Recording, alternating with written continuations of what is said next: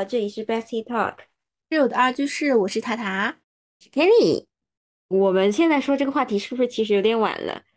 不晚，这什么二零二四第一期节目，我可对，值得第一。期节目，其实这话题呢，我们是看到了一个标题，觉得它哎不错，但是嗯没有内容。过了大概，反正开年过了一两个一个礼拜，感觉，慢慢思索出来了一点内容。是，就开年的时候，包括在年底，我们都会看见各种网站上，哎，我要布局我的二零二四，嗯嗯，对什，么二零二四，我要将自己重新养一遍，或者是大女主剧本，反正就嗯各种这样子的铺天漫地。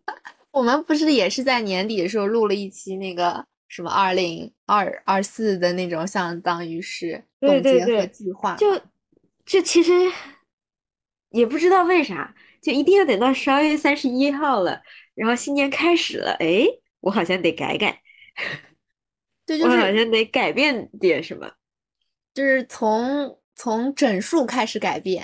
对对对，就包括以前，就以前偷看电视，也会说，哎，我看到这个三十分，我就进去写作业，对对对，然后结果一抬头，哎，三十二分，那我就到整点。那我再看一会儿，再过十分钟，然后四十四十五，哎，都四十五了，那要不再过十五分钟吧，对凑个整。就大家就感觉，嗯，什么改变？我们必须好像要等到一个整点，或者说一个开始才开始改变。就是反过来说，就是为什么不现在想到一件事就现在哎，就去做？为什么不想到的那一刻立刻去做？哎，你你说到这个让我想到就很普通的一件事情啊，就比如说我要去嗯。洗，我我今天要去洗头，然后啊，呢，对对对，我今天要去洗头，对吧？然后呢，我但这个嗯。时候呢，其实我就又想躺着，就想再嗯。躺会儿看，因为你想吃好饭嘛，对吧？我嗯。想说再躺着看会儿手机，然后呢，我再去洗，对吧？但是嗯。我近两次，我已经能够明显的感觉到自己就是想到要去洗头了，就马上去洗了，因为我知道我躺在床上了之后，没有个把个小时 起不来的。对对对对对，我之前会有这种动力，但我现在就就是想躺，就是那一刻，说好听点，我就要尊重自己内心的想法。啊，尊重对，但其实不是我我的意思就是说，我当时其实脑子里就想到说，呃，我我应该这个时候应该早点去洗头嘛，应该洗头，大晚上冬天的，对吧？这个嗯不容易干，那早点洗就早点结束嘛。然后，但是其实心里又很懒的，你想说，哎呀，就洗头嘛，这很快的，吹吹头发不就是也很快的？那我再躺个个把小时，好像也不差这一会儿。但其实我这几次就会觉得说自己还蛮有动力的，马上就说，因为知道自己会拖，所以就赶紧去洗。嗯，哎，我是就是看上班之后越来越拖延，我也不知道为啥，就每天，其实我觉得我们家每个人都这样，就是我们每天都有这个过程，一模一样的场景。你 你先洗，你你先洗啊，是，对，这就是我们家也你你先去嘛，我帮你拿东西，你先去，都不想，就是其实知道耗到最后十一二点也是要去洗澡的。对，但是就是感觉能拖的那么一会儿，就是有一种，就我也只有这么点时间是可以我想干嘛就干嘛的感觉。啊，这样子啊，我不知道，我猜测，因为我不想去，就是每次他们喊我你先去，我说我不去，你要去你先去，就是这个时间段就是我做主的感觉。那我倒不是，我我是有种就是如果别人催我，那我就可能会有逆反心理。比如说我本身计划着自己，我我没跟他们俩说，比如说我今天打算我八点钟去洗澡，或者说我七嗯点半打算去洗澡，然后呢嗯我没跟他们说。然后嗯如果他们在七我八点钟去洗澡的话，他们七点半开始催我说你要去洗澡嘞，然后我就想说我不想动了。好了，你既然说让我去洗澡，那我就不去了。那我就会再晚一点你知道吗？就是那种周末起床，啊。然后吃好饭了之后，就自己在内心想，哎，我歇会儿，刚喝完牛奶，然后过个十分钟我就去把碗刷了，嗯，然后突然他们就会窜出来一句，就是怎么不刷碗呢？对，就是他会催你去洗碗，那我就不洗了。我跟你说，对，然后我就我就不洗，你让洗谁爱洗谁洗。对啊，你催我，那你自己去洗呗。对啊，我我是有自己的计划的。嗯，就是 我觉得还是就是就是这一个地方这一个领，就是有一种领地意识，或者是这个时间段就是我自己来掌控的，我想几点就几几点干嘛。但是你一旦跟我说你要求我，我就不乐意了。嗯，对，会有这种感觉。所以他们之前不是说嘛，从过年或者是从一个特定时间点才改变自己，就是怎么说呢？就给自己一个缓冲期，告诉自己还可以摆烂多久。啊，就就是比如说，这就有点像什么，不不到死到临头的。对对对对对。就是买，就是给自己一个 DDL，但是你这 DDL 又不能二十四小时内就生效，就就开始哎，要不到过年吧？哎呀，反正过年了，再改再改呗。对，过年再改呗。嗯，它其实就是反正很难讲清楚，但是就感觉大家都会有一个莫名其妙的时间点，就一定要等到那个时间点，我可能做那么几点改变。嗯，就是有意义的，就就有点像年终计划的那种。我今天改变了什么？就比如说，它拉长时间长点，就是感觉我今年要改变什么什么什么什么什么。但是如果去年没有，就比如说离今年还有两个月的时间，那我想说还有两个月，那我明年再改。哎，对对对对对，就是这样子。那其实我感觉，如果我有意识，就比如拿那种洗洗洗澡的小事的话，我感觉是有意识的话，其实会让自己脑袋里有个弦儿在那儿，然后就会让自己知道，就是要马上去动起来。嗯嗯嗯，就是你，你说明你这段时间愿意，就是有这个执行力，让它动起来。对，但是这个就很难，这个不就是？哎，其实我觉得。我突然觉得健身卡卖的就是是不是就是这个这个作用呀？每年新年可能会有好多人，哎，我要去健身买张卡，健身健身买张卡，然后一两个月之后 就不是，健身，然后再过一年，哎，我明年要换一家，一定是健身房不哎，但是你想，其实比如说像无论是健身啊，或者说就就是只要我们有意志努力的东西，其实都是有点反反真实的人性的嘛。就是就是，我觉得就是真的是人性本不咋地。人性就是我就是想躺着睡觉啊，或者说就是就是好吃懒做的。对。就我不想动，我不想花那种大，然后最好不想动，我还是亿万 富翁那种。对对对对对，就或者说有什么，所以会有很多那种方法，说叫你无痛减肥，或者说叫你无痛怎么怎么怎么样，无痛什么鼻子挺啦，或者是无痛脸小啦，什么什么什么什么的，就好像这种会有很多得到关注，就是说你好像不用付出很多的努力，你就能达到一个事情，觉得最好。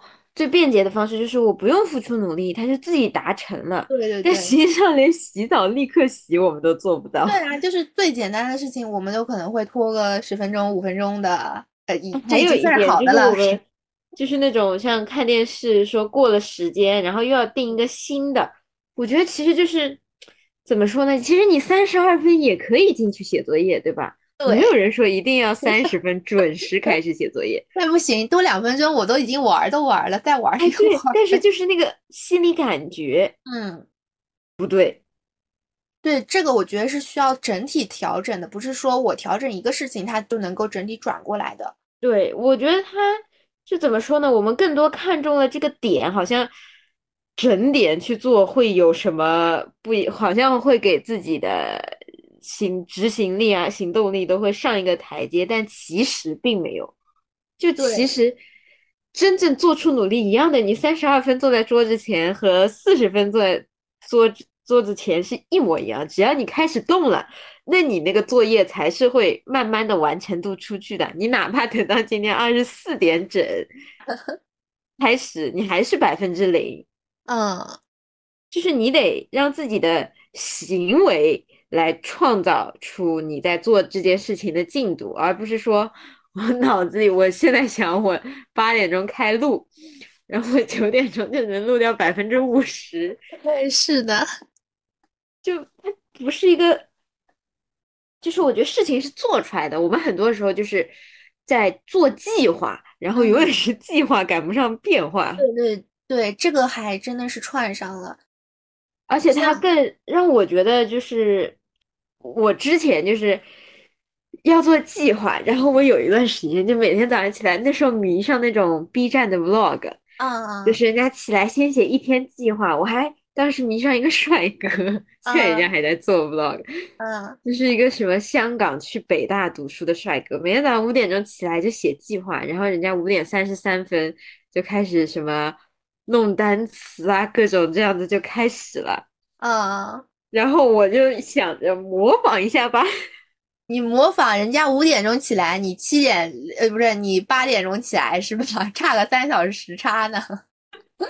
不是我八点起来了，嗯，然后呢我说我也要八点三十三开始写呃做事情对吧？嗯嗯，然后做计划做到八点四十，嗯，然后。但是我还没有刷牙洗脸，然后呢，我的计划上面开始时间是八点半，嗯嗯，然后我就什么都不想干了，整体一天计划就打乱了。对的，这就是一开始，我你记不记得我买那个呃手账的时候，一开始都是写好日期，嗯，定好时间轴的，我们一开始用的。嗯，后来发现不行，因为这样子很容易一回毁一天。对，然后后来就变成了自填日期的，就是你哪天摆烂了也无所谓，你手账里看不出来。手账里看不出来有什么用处啊？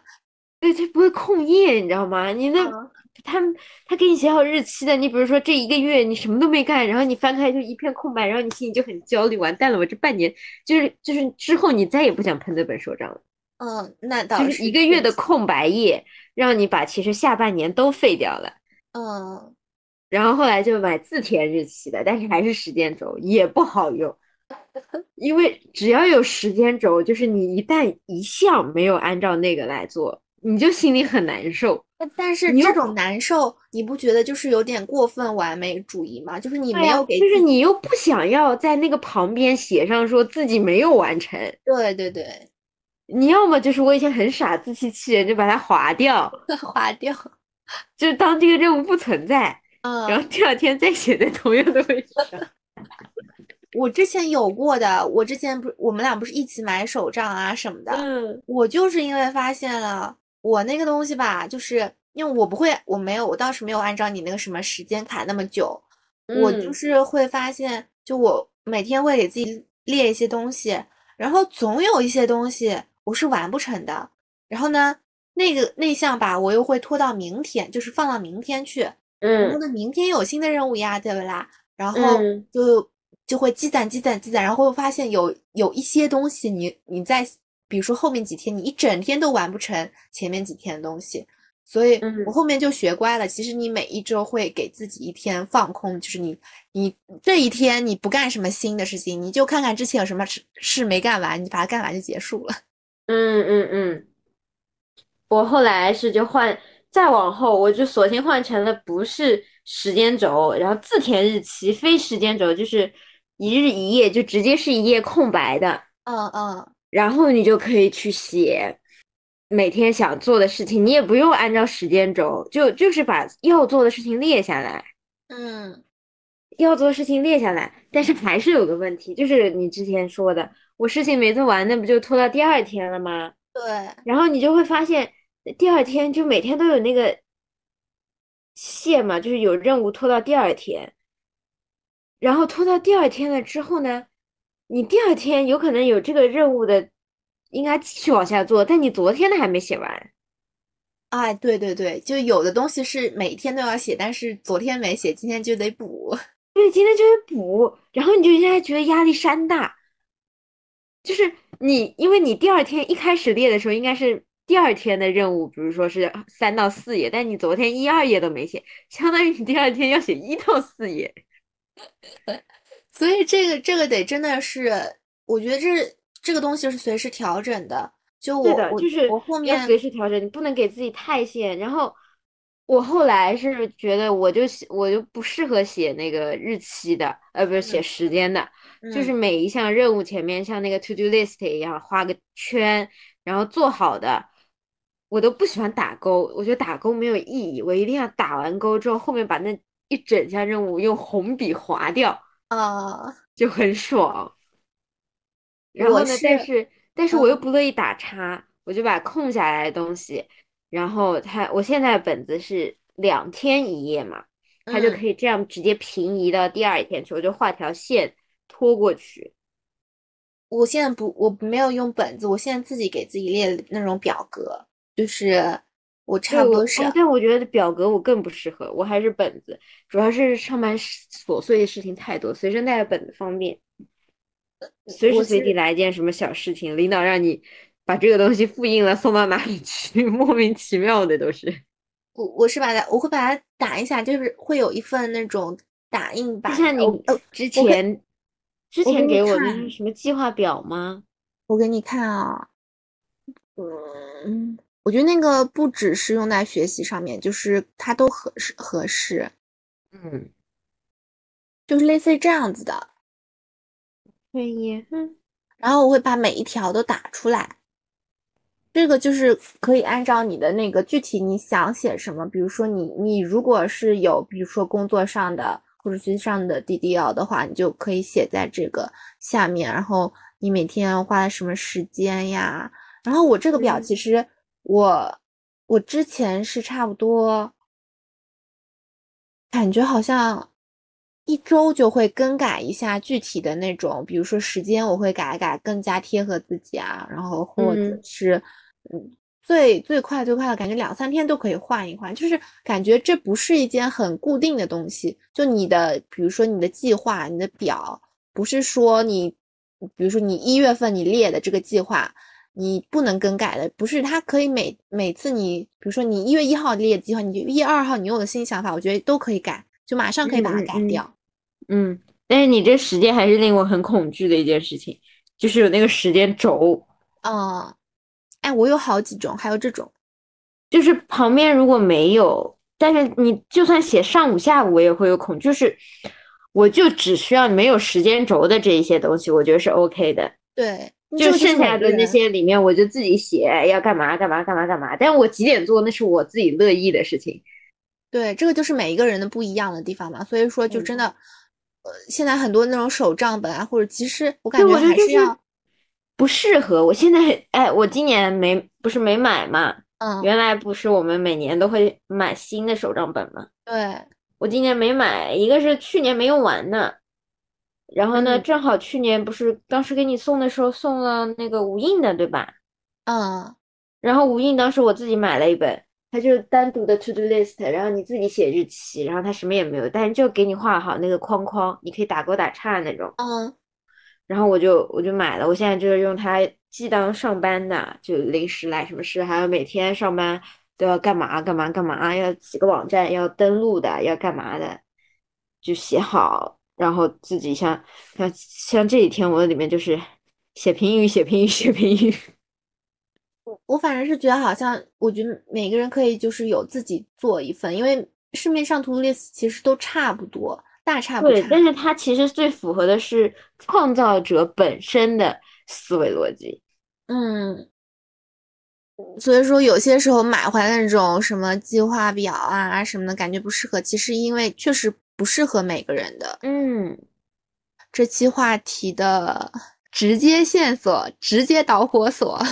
嗯，不就是因为我我那天在那个看微信的那个那叫什么公众号那种文章嘛，嗯，我就看到说，马斯克为什么能够花比别人什么少了起码少了六倍还是八倍的时间，然后干成跟别人一样的事情，就是因 为就是因为它它能够怎么就它一共有五项啊，它的五个方法吧，对它的五个方法，嗯。然后我就是在那边记嘛，它第一个就是它叫它这名字叫时间拳击 （time boxing）。这个 time boxing 是不是有点它其实就有点时间划分 management 啊，时间管理，对，就时间整合的那种感觉，就是你把嗯它分成一个小块一个小块，然后你像一个抽屉，我是这么理解啊，就是像一个个抽屉一样，你一个个分分分好抽屉。他的意思就是说，比如说一个第一个 A 任务需要在三十分钟内完成，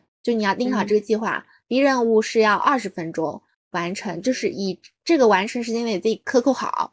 它不是说什么几点到几点是完成 A 任务，不是这个意思，是你要在 A 任务中，你它限时是三十分钟，无论你在哪个时间段，它只有三十分钟，你需要完成它。如果完不成，它完不成是干嘛来着？它文章里还没写，它没写完不成怎么样。反正估计完不成，你要么就选择你给自己本身就每一天就匀出一个一个小时什么来完成完不成的东西。嗯，那然后，然后就是要么就是直接完不成就直接进入下一个工作。那这样的话，就是每每一个任务，你像每天像那种他们那种大佬不是事情很多的嘛，你每天要要处理很多事情，你就要一个个什么以五分钟为单位来安排行程。啊，你看一天二十四小时，除去睡好多个五分钟的，他 就以每个五分钟，想能划分多少个五分钟来来反正安安排行程，然后这样就可以保持最高的效率。你看他还有一提到一个什么帕金森定律，我一开始想说什么帕金森定律，手抖的不行的那种定律吗？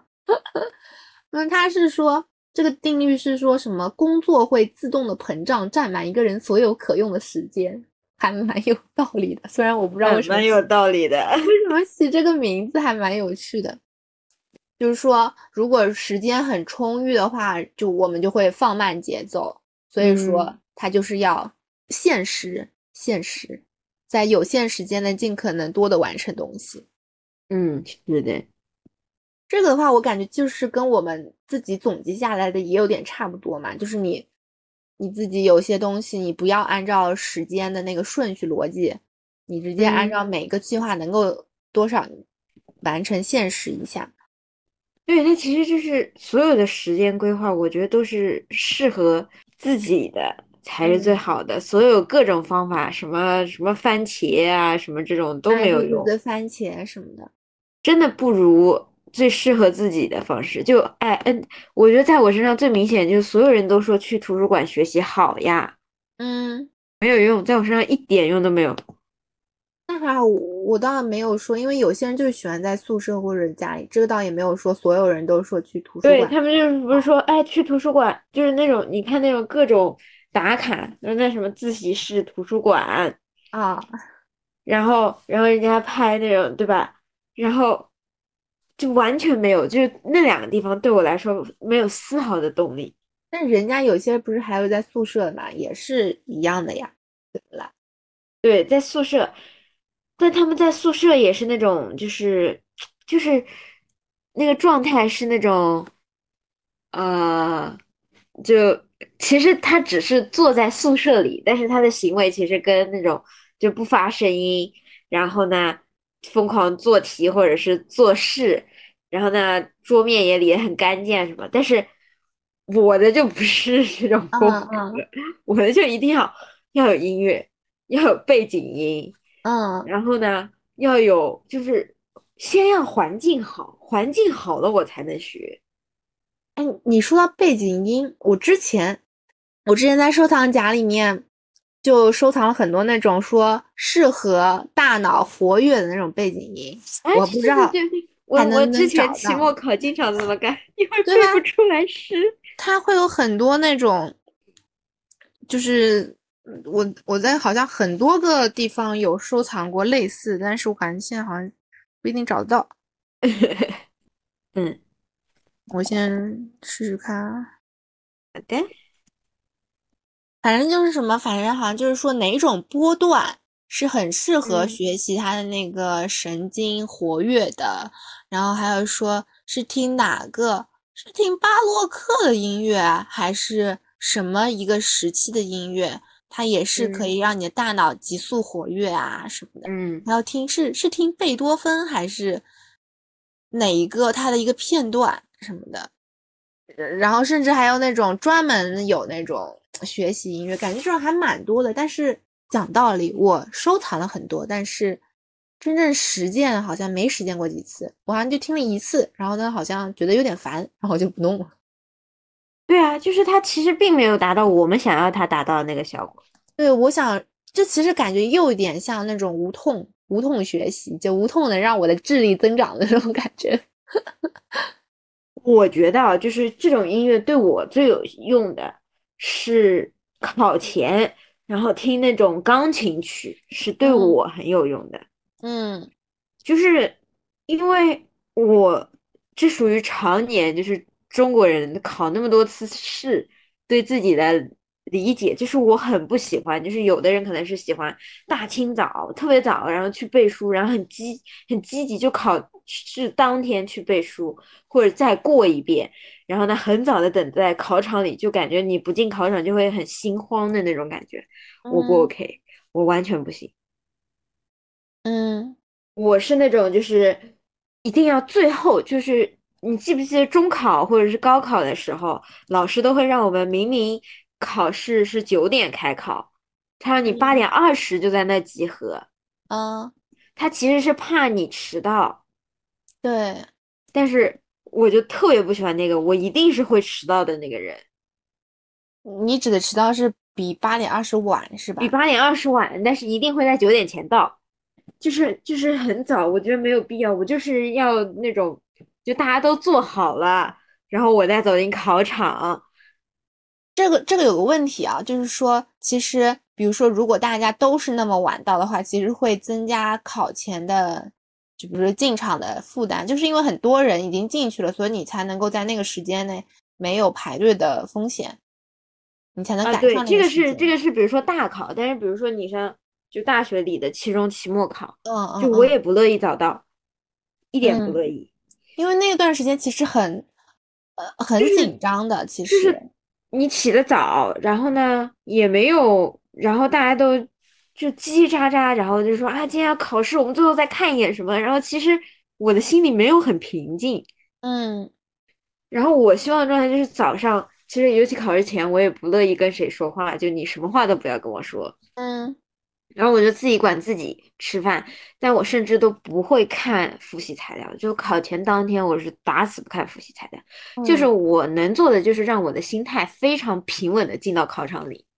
对，确实，其实其实你想在说那时候能看，你能看点啥？然后你看着了吧？你考场上很激动，也容易写错；没看着吧？哎呀，我没看着，也也写不出来。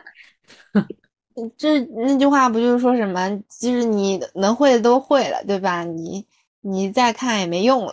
对，就是那种感觉。然后，然后大家不就，尤其是大学里，就是你能看到期末的时候，早上大家就冲去食堂吃饭，然后冲去考试的地方考试。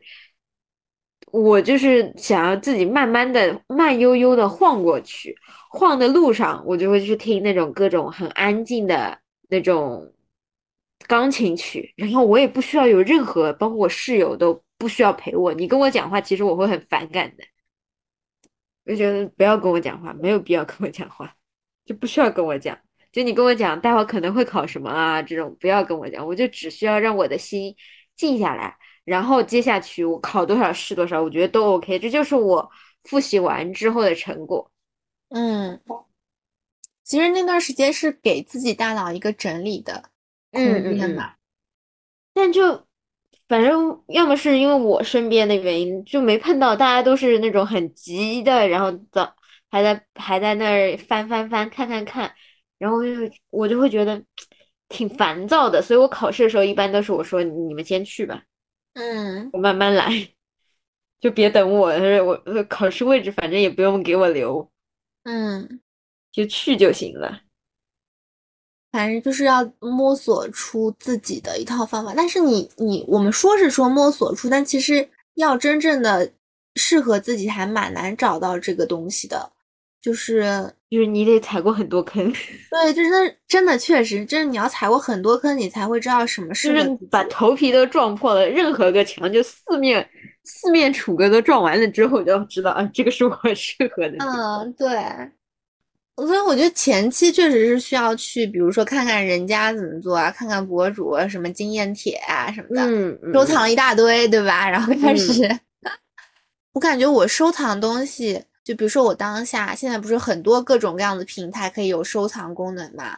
什么微信收藏，比如像我刚刚说的那个什么公众号的那种推文。还有那什么小红书的收藏，你一点那个心，好吧，你看到一半，你点那个心好了，你就可以退出去看下一个了，因为你是收藏好了。对对对，因为你收藏好了，但是永远想不到去收藏夹里把它翻开来。对，然后还有比如说那个你看 B 站的时候，有的时候也会觉得有些 UP 主出的很好啊，然后呢把它收藏一下。比如说我看那他们做美食的什么的，我跟你说哇天太厉害，我下次一定要学着做。然后呢收藏着，然 后收藏着吃灰。嗯，对对对，是的。就是它其实收藏的时候，我都是，其实收藏这个功能，我觉得比点赞更好。点赞只是说，我觉得你这视频挺好的，或者我我觉得你讲挺好的，嗯嗯嗯。但是收藏的功能也就意味着，我除了觉得你好，我还想再看第二遍的。对，还想再看第二遍。但是就是你这个地方有 利，就是他这个文章或视频是利他的，嗯，就是能让别人从中学习到一些东西的。所以才会去想看，但是我真的，反正我是感觉吃灰的多，收藏夹对吃灰的多。我你现在就比如说当下让我打开我的某个某个书，嗯，就是我给它分类，我一共有十五个专辑，恐怖吗？我之前不知道有，就是我不是这种不太会玩的嘛，然后我不知道它有分类。然后呢？等我知道有分类的时候，我那然后我就会发现我所有东西都是没有分过类的。然后我再去分类的时候，我就我那天花了我花了一下午，而他那个分类我不知道他怎么搞，他分好一个，他就会跳到最上面那个去。但是我一般分类，我是想从最底下那个开始进行分类嘛，想要么有些就把它不用收藏了，就把它删掉了；有一些就是可以分到那个类，但是我。从最下面那个分类，它分好类之后，它那个就会跳到最上面那个，我还得一叭叭叭叭把它往下翻到最下面那个，再继续分。我这个真的是工作量巨大。嗯，我之前分类嘛，然后一开始想的很好的，分各种，比如说拍照的、手账的、穿搭的，还有学习的，然后还有头像，还有什么自我成长，然后后来发现分不出来，就是你每次。都会有你如果按这样子的类目去分，每一次都会有一个新的类目出来，所以我有很多里面是只有一个收藏的。是，然后我现在分类非常简单，我想跟你分享的，我就只有一个分类，叫做闺蜜啊。我想跟我男朋友分享的就是只有一个，叫做骑士清单啊。然后剩下的还有啥？剩下还有一个教学加学习，没了，就三类。你我觉得就是，就是目前来说，我觉得我生活中最可能因为这些事情想，就是让我想要自己去学习或者再看几遍的类目，就这三个了。哎，问一下，你收藏那个什么笔记有多少篇啊？什么叫笔记啊？在哪看？就是它那个收藏，你点到那个中间那个收藏，然后最上面不是会跳出有多少篇笔记吗？嗯，你有多少？一千一百四十七，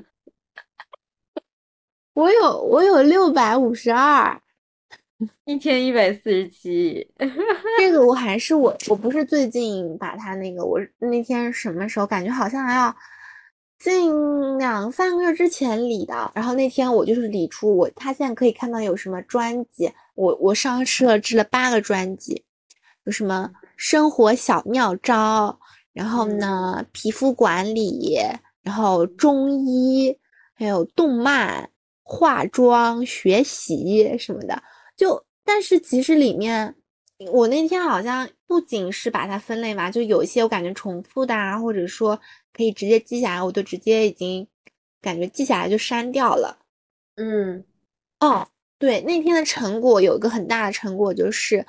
它其实很多，你看网上不是会有那种推荐的书啊，或者说叫你看什么，说女性一定要看的，呃，不啦不啦几部纪录片，还有说什么你你你看完这几本书，你的这个什么赚钱什能力，东西都会暴涨啊，哎，对，赚钱能力就会提升啊，这提升呐、或者说你看完这几个什么纪录片，你就可以就是嗯、呃什么精神境界提高很多啊，或者说看淡嗯很多事情啊，反正就各种各嗯样子。我但是你其实这种收藏多了，发现里面有重复的，对啊，是的，我那然后就需要理出来。我那天就是我发现，其实看到那这种类似的推荐书，其实我一般都会点点那个收藏，因为不会不会说你你在玩手机，你看到一个推荐书，然后你就马上去搜这本书，还要马上看的呀，对不啦？我就嗯是先把那个，比如说他推荐十本书，我就把那个那个主页啪点个心，然后结束了，就是就是结束了，然后他放在收藏夹里面。嗯，真的只有那一那几天，因为我一天搞不定嘛，所以我就花了几天时间理那个，我就把它理出来了。就真的很多类似的，其实我不知道他那个是笔记是抄的还是什么，就感觉大家都是嗯讲类似的东西，然后嗯但是真的还蛮多。我看一下，比如说什么提升表达能力，其实我最后把它整理出来的也就这几部电影，什么辩护人、国王的演讲、美丽心灵、十二怒汉、至暗时刻、当幸福来敲门，什么嗯阿甘正传，什么这嗯都是带看电影的，什么可以提升表达能力的什么的。然后还有嗯纪录片，纪录片其实还蛮多的。然后又有分类，什么提高稿钱、财商的、心理成长的，还有艺术审美的。我真感觉好像真的我一个都还没有看哦。我在我我数下一共多少个啊？一共有，一共有三十二加十一加十七，三十二加十一加十七，啊，四十六六十部六十部电影，六六十部纪录片。我我现在这这六十部里面，我就看过第一个，啊不对，看过看过了什么《美国商业大亨的传奇》看过了，《无节制消费的元凶》看过了，这好像是我很早之前看的，《金钱与我》看过的，就这几个，对。再看看还对，但是其实你发现你列完之后，你说你不知道要看吗？就是感觉好像这我列完，我把它整理完，又是另外一个中间你列。完之后就仿佛已经看完了，就这个东西你已经完成了。对，就是相当于是本来步骤应该是看到这个推荐，我就马上去看那个推荐，然后就看完整部。比如说看那个所为什么贫穷，我我觉得收藏的，就是好处就是说明这些东西我知道它是对我有有用的，或者是有利的，嗯，但是说明它还是对我吸引力不够。就是这些东西我知道它是有利的，只有在我非常空，我今天突然脑子清醒的情况下，哎，我打开，我要不去找找对我有利的东西，我看一看。嗯，读一读，但是它不如那些就是我们立刻会分享给对方的那些东西来的吸引力大。就是搞笑的啊，或者说帅哥，或者说美嗯女啊什嗯么的，就或会者还有一个很简单，就是一样，大家都是看那个纪录片或者是电嗯视剧推荐，或者是说好的电视剧，就是有的电视剧我知道它拍的好，我会我也会把它收藏，但是都是等我有空了再看。对对对，这个有空，这个这个就很难讲了。对，但是有的电视剧，哎，我可能知道它一般般，但是我对他 兴趣就很大。嗯，就是他其实就是这种东西，就是我们理智上知道它是对我有用的，但是其实我们的执行力根本不跟理智走。对哦，你看我后面那个什么待看书单里面，它也是划分的嘛，就是那种嗯推荐也是会划分什么思维表达训练与培养的，或者说是文笔飞速提升的，就是还有那种什么故事构造类的，情节怎么嗯处理啊这种的，然后还有嗯写作素材呀、写作技巧提升呀，对吧？还有一些其嗯他的那种心理健康啊什么之类的嗯书。然后就是很多这种分类，我就感觉这些书，我感觉我我差不多大差差么一百五十本。对啊，我现在就是我现在电脑里去年的读书书单里面还有八本没有读，嗯，阅读清单。但但你想啊，我们正常，就算他我现在有一百本没读，我正常就算每周呃每周读一本有点太困难了，两周读一本，那我一个月也就只能读两本，那我一年也就只能读读二十四本，那我这个这个 list 里面还有一百多本等着我，太难了。嗯，所以就是这个，我觉得就是我们现在是把我想看的都列出来，这个就是一个很大的目标。然后接下来就是你要拆解这个目标，就一旦我们看到说哇，我有一百本想读的书，天呐，我不要动了，我不看了，这怎么看得完呀？这看多少年都看不完。对。然后，但是我之前试过一个方法，就是你每天看看两页书，难度还是不太难的。但是我觉得。看两页书的难度在于哪里？你得挑一本看两页不会影响你第二天需要重新再去读前两页的书。但其实这个还蛮蛮少的，这种书一般书的逻辑性还是蛮强的。对，这个是书上面，但是我觉得这个方法就可以用到你的任务上面。嗯，就我之前那时候我们不是要求练字嘛，就是说新老师可能要求练字，然后发了两本，我就哇塞。一翻一本六十六页，两本一百三十二页。嗯，哇塞，我这工作日也没多少，要写一百三十二页的字，是不是觉得很痛苦？对。然后后来他说：“哦，一学期交一本，也就一学期我需要写满六十六页的字。”嗯，还是很多啊，六十六页，两个月的字，就一天一页，你写两个月，真的是什么质变啊？量变引起质变。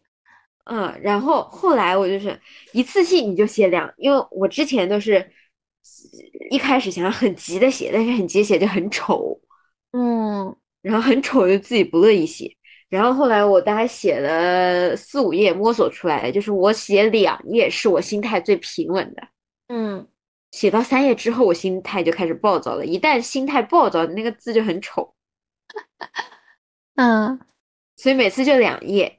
然后呢，我就会在那个角落上方，我就写好，一号写两页，三号写两页，就你的压力也不会太大。嗯，就是你把六十六页的任务拆成了三十三天完成，三十三天，然后呢，你给自己编号，就一个月写满多少来着？写满，我当时说写满十次，就是写满二十页就可以不用写了。就按理来说，不是应该是一个月？你想隔一天写，应该写满十五个吗？一个月写满十次两页，你就可以这个月不用写了。嗯，然后后来发现这个还是激励不了我，就是一个礼拜，如果哪一个礼拜你写了三个两页，你这个礼拜就下礼拜就可以少写一次。感觉其实真的要花费很多心思去想怎么找到找到激励自己的方法。对，而且我觉得。因为之前可能是，比如说我们有高考这根总指挥弦挂着，会硬逼自己，就是必须要每天都很强的执行力。其实就像倒逼的那种任务吧，就是还是你需要有一个东西在前面挂着，然后你去跑。对你得倒逼自己，但是这样子呢，就是你逼久了就会觉得也是会心里出现点问题，就是不那么快乐。就是我每天都很像执行力很强的做一些事情，你短期来说是每天看那个勾都很开心，但是长期来说就是你被陷在那个里面了。就是如果哪一天那个勾没有完成，你就会觉得非常难过。这个就有哎，你说我们说到这个，就让我想到，就是说我们之前不是有说为什么好像嗯大学读完之后你要么找工作，要么读研，读完研之后，但是大家。的目标还是找不到，因为读研变成了一个目标，对，是变成了一个挂在前面的那种叫什么，像挂在前面的萝卜一样。对对对对，你要啃到这根萝卜，你好像就又又结束了。你要找到下一个目标，那下个目标是什么呢？又是又是找工作，对吧？就是好像你你的目标就是永远不定的。你就一直要寻找一个新的目标，对你其实就是没有找到自己心里真正想要的目标，他就不可能。他心里那种目标呢，是你不需要有一个东西挂在你前面，你也会往前跑的。但是所谓这种不停改变追逐的目标，是一定要你实现了之后，其实会有一种啊，我就达到了，所以然后呢，意义就是也可能那个快乐是会持续一段时间，嗯，但是之后你就会陷入一种迷茫，所以接下来我该干嘛？对，就或者说你找到了一份工作之后，那是不是每天接下来的任务就是说每天完成的工作，或者说你就不管什么其他的？你好像生活里面除了工作，好像就又少了很多东西啊什么的。嗯，对，我觉得就是，其实就是发现内心自己真正想干的什么事情。但我们每次发现的时候，我们被压到高中，然后呢，大学前两年肯定是想放松的，放松完了之后，到大三开始想要探索了，没时间了，所以就把这个时间延长到读研。嗯。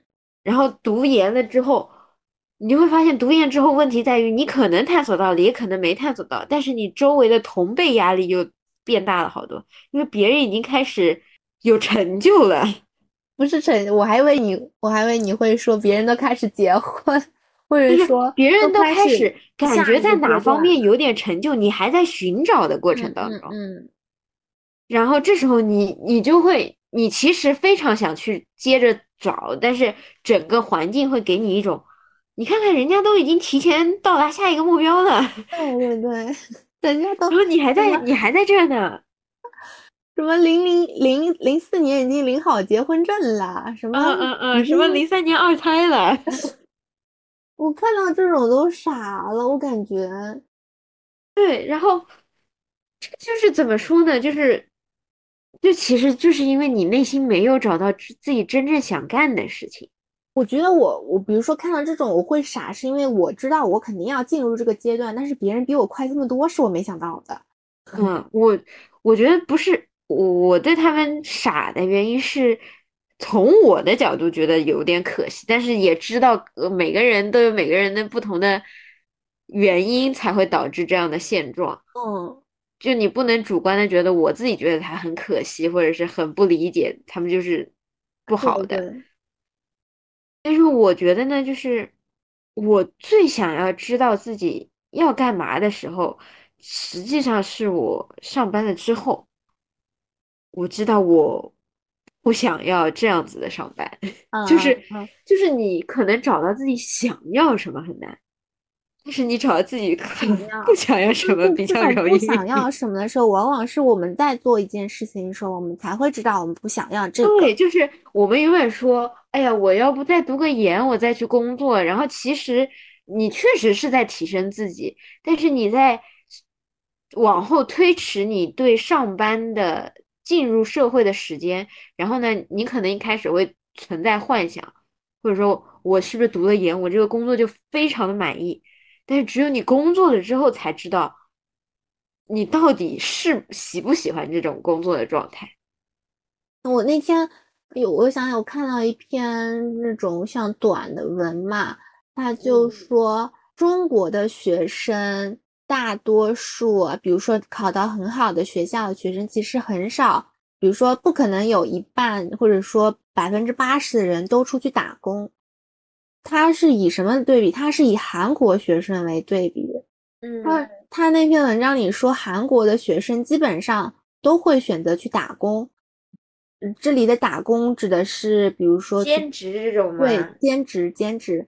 就比如说你去做个营业员，或者说，因为你没有毕业的话，其实你呃相对来说肯定是比较难找正式的工作的嘛。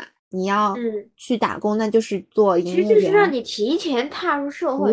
我们的问题在于一直把读书放得过高。其实现在社会都告诉我们了，你看多少网红是读书读出来的。但但是就是我想说，就是感觉少了这一份体，就是体验社会，或者不能说我们一直说唯有读书高，也就是我们整个氛围，他就是觉得读书是好的，你读书的时候做其他事情就是不好的。不务正业，对，就是或好像或者我们说，只有达，只有到了什么感觉家里真的没钱了，好像说真的很困难，我需要维持生计，所以我才去打个工，什么什么之类的，好像，然后或者说会觉得说，就是这样的打工其实是没有意义呀什么的。嗯嗯嗯，对，他提前让你了解社会是怎么运转的。我们讲的东西，我觉得我们的文化非常的棒，但是它太过理想化了。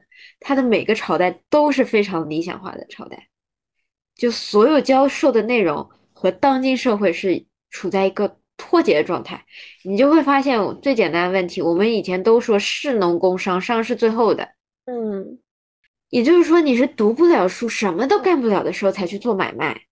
嗯，然后我们又会教到教导我们说，我们所有为人要厚道，要要要诚实，要守信。但是你在商战里面这些完全看不到。对，就我感觉好像就变成了两块地方，就是社会是社会，学校是学校。就像那个政治里面，不就是说你要怎么才能有剩余价值？剩余价值是剥削来的。你没有剥削，你你就是劳动力，劳动力才是产生剩余价值的源泉，对吧？如果你是那个出卖劳动力的人，那你永远得不到你自己的剩余价值的呀，对不啦？你的价值是被人家得到，然后人家剥削，你是那个被剥削、被薅羊毛的羊。你是那个被剥削的人，那你怎么能够才能够，比如说赚大钱呢？对吧？对啊，就会因为我们再怎么说，其实每个人都想要财富自由。对的，不不可能说我不想财富，我就想要天天工作，不可能的。每个人都想着说，我要是嗯干了多久，然后财富自由了，我就可以怎么怎么怎么怎么样了，对吧？但是其实没有教会我们怎么才能去实现这个问题。但是好像你想说，难道教会了他们不就赚不到钱了？对啊，社会上每个人都是剥削者，就是那种就是在这个框架定义下来剥削者的话，那怎么可能呢？那。肯定剥削者是占少数，或者说啊，又按照那个二八原则占百分之二十，那剩下的百分之八十要提供劳动力的呀。嗯，他就是被剥削的人嘛。对，所以其实就是他接触社会的时候很少。那我觉得最明显的就是进去了之后，你记不记得我们有一期数据非常差的，我在那吐槽刚进去的时候。嗯。吐槽的那一期，就是彻底让我意识到了，我喜欢做的事情好像在这个地方它有，但是这只是我工作的百分之二十到三十，不是这个工作全部都是在做教学任务。嗯，然后我还想到的是，因为不是说当老板其实就是很可恶的嘛，就是他肯定是抓到了一些别人想不到的点，然后。或者说抓到一些，但是可能有百分之五十是好的，但剩下百分之五十是那种，比如说，就是那种勾你勾你来那个，嗯，这怎么说啊？嗯，就是他有些时候做的，对他有些时候是会违背，比如说我们刚刚说到的良心，或者说忠诚，或者说，呃，这叫什么？就是友善啊，这这些在我们看来，就就跟我们那个电影《金手指》里面，对对，你你不可能的，或者说你到达了一定利益程度的时候，是其实就是你顾不了那一些，嗯，就是怎么说呢？他所谓的我们坚守的那些道德素养或者是原则，在一定程度的时候和利益比，它是。并没有那么重要的东西，对它好像就变得轻描淡写了。对，但是这个东西呢，就是大家都觉得非常不可思议，因为我们从小都教这是原则，哎，对，而且能打破原则呢？而且好像又有一种说法，就是说，很就是比如说做大，你要生意做大，你最最主要的就是你要诚信。对啊，但是它好像。我不知道，我总感觉好像这个诚信好像是变成了一种。这个诚信是有条件的诚信，对，是有条件的诚信，不是说你干每一件事情你都诚信。对，我的诚信，比如说是法律法规面前我绝对诚信。对，但是在一定程度下，比如说我要拉投资入股，我肯定是把公司说的越好，人家投的越多了，就变成这时候的诚信，在那么一点，在资金的在金主爸爸的那边来说。诚信就是一个不起眼的东西，就你你要会讲一个很美好的故事，对，去让大家。其实我觉得有能力或者说能真的自己创出点什么东西，除了他的勇气，他们永远都是一个美好的造梦者。对，造梦者，就是他给你看到了这个地方他未来的前景，你才会去投他。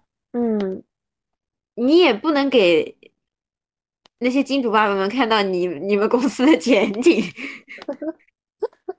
那他为什么要投你呢？他是钱多的慌吗？嗯，就是他这种东西，我觉得就是和我们所接受的教育不一样。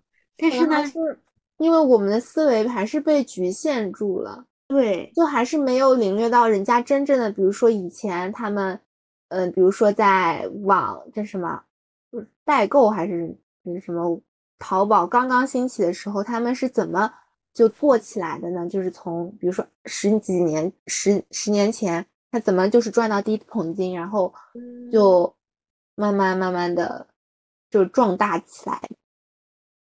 反正目前还没给我们抓到这个机会。对我感觉好像真的好像，起码我们现在是还是困在了这个思维局限的里面，还是只能够或者说我们现在的能力只能够打工。嗯，其实大家对财富都会有向往，所以为什么会有那么多新兴职业出来，包括直播啊、网红，其实大家就是不乐意打工嘛。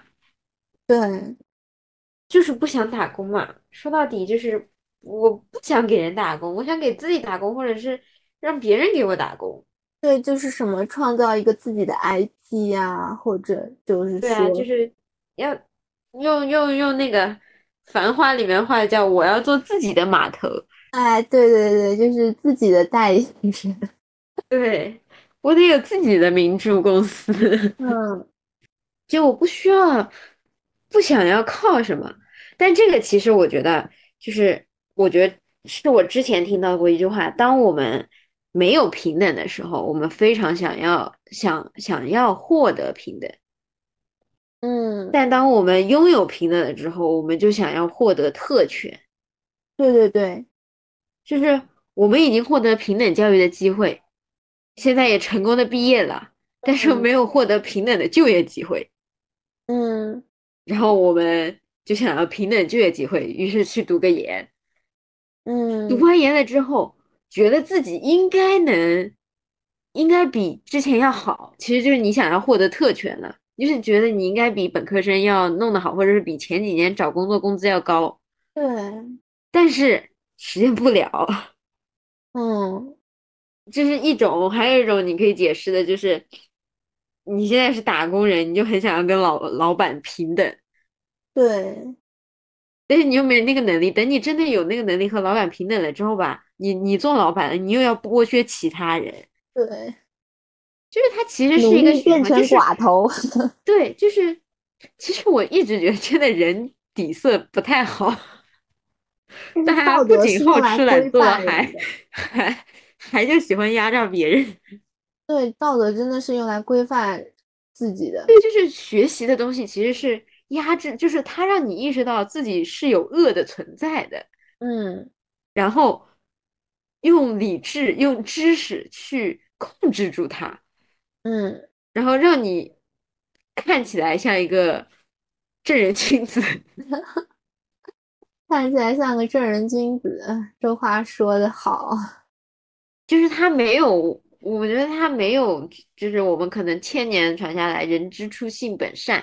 就如果大家都是性善的，就是很多真的很善，我们觉得叹为观止的那些人，他其实就是说他们的控制能力，或者是心理的那个执行力，就初心比我们坚定很多。他真的就照着自己心中的那个想法，就一直这么做，就他的私欲很少。对他私欲很少，而且他坚定一个目标就不变。其实也是一样，就是我们还没有找到目标。嗯，就像以前老一辈他们为中国做下那种什么科研的奉献啊什么的，或者说抗战时期那种，那他们的目标就是很明确啊，而且这是一个很伟大的目标，对吧？就是要保持祖国统一，对吧？那我们现在好像，因为现在生活水平条件上来了，然后我们不用为这种生生存而担忧的时候，就好像七七八八的各种欲望就出来了，保暖思淫欲。之前的时候其实也有欲望，但是环境让他们没有办法思考那些欲望。哎，就我我昨天晚上正好看有一个有一个博主他发那个语气书，我真的听他讲，然后我就感觉有要哭出来了那种感觉。就语气书，你看你搜搜，你还记得他吗？我感觉听过，是与妻子的妻吗？对对对，与妻书，林觉民的那个吗？嗯嗯，哦，就是。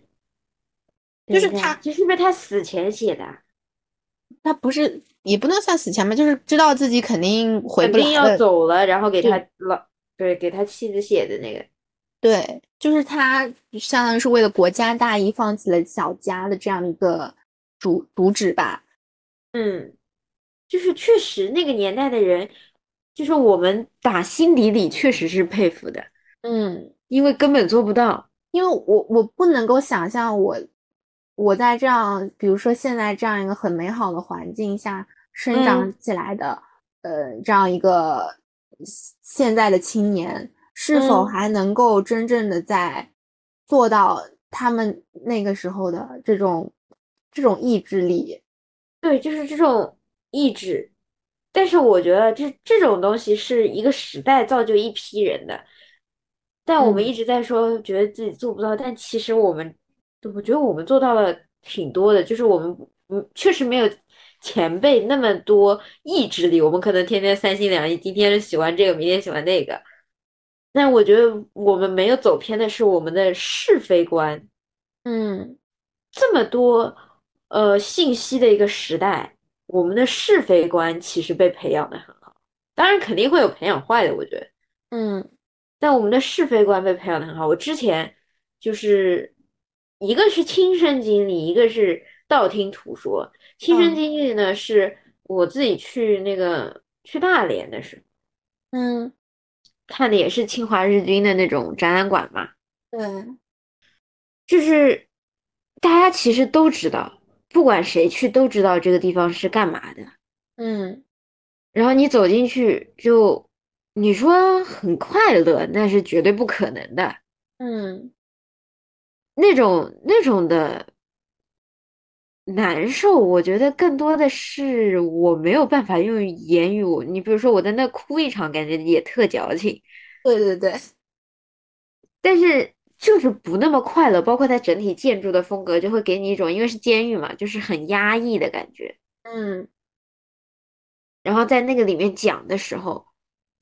他们会有那种旅行团是请导游的，就是导游哇啦哇啦在那讲啊，我们曾经遭受了多么非人非人的待遇，怎么怎么怎么怎么样，嗯，然后当时里面就有家庭嘛，暑假出游，他们就会说，哎，就是说，哎，你再不听，跟小朋友说，你再不听话，我就怎么怎么怎么对待你，嗯，当时第一反应我就说，我可能知道这是个玩笑。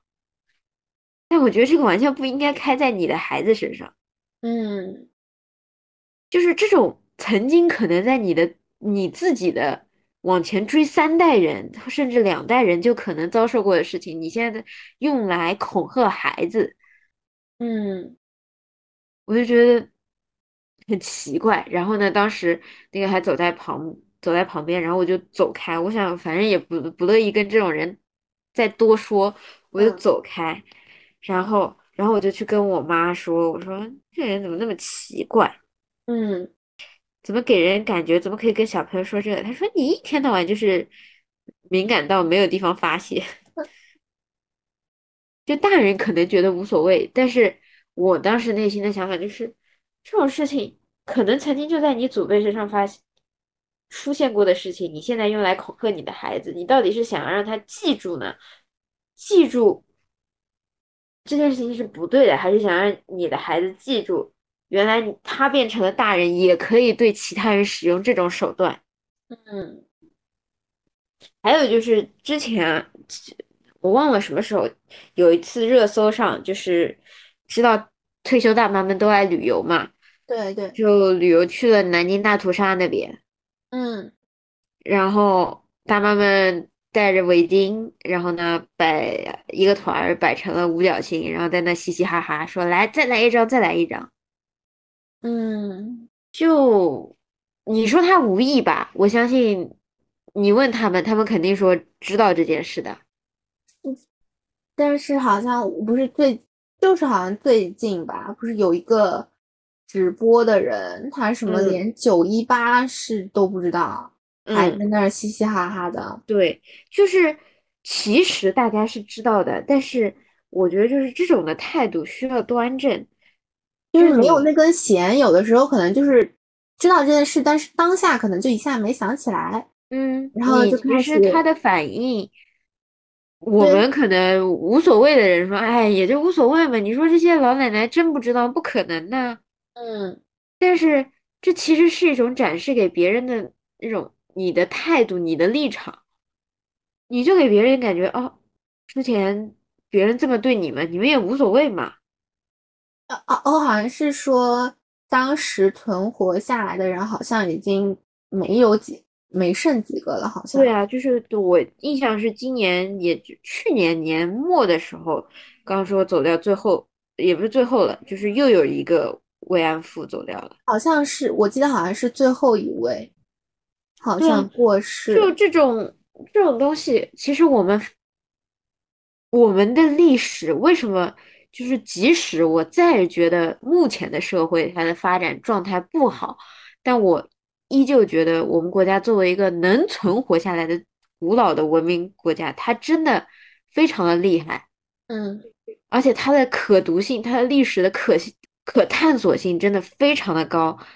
但是这些曾经那些被侵略的历史，是现在是和平了，现在是包括我们自己可能也去国外，在那欣赏，哎呀，在大英里面看看别人抢我们的东西，对吧？嗯然后你想在大英里面再看到李鸿章的亲笔，在国内都看不着的东西，在大英博物馆看见了。我们嗯是觉得这个东西哇好好啊，然后就哇果然要去英国才能看见，但是内心的真实想法是，其实没有你的侵略这些东西在国内。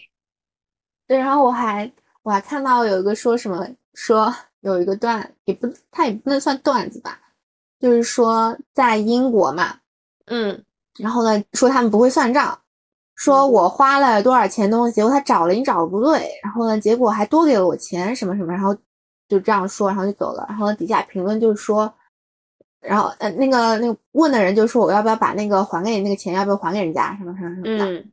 然后呢，底下就说不用还，那个什么慈禧，慈禧为我们付过了，嗯，就就怎么说呢？其实还蛮，就是你听着心里不是那么点滋味，就真的说不出来，那个情绪很复杂。对，就是那个情绪很复杂，就好像比如说我们现在说从小教我们就说什么捡到一块钱交给警察叔叔什么的，这不是从小嗯的歌嘛？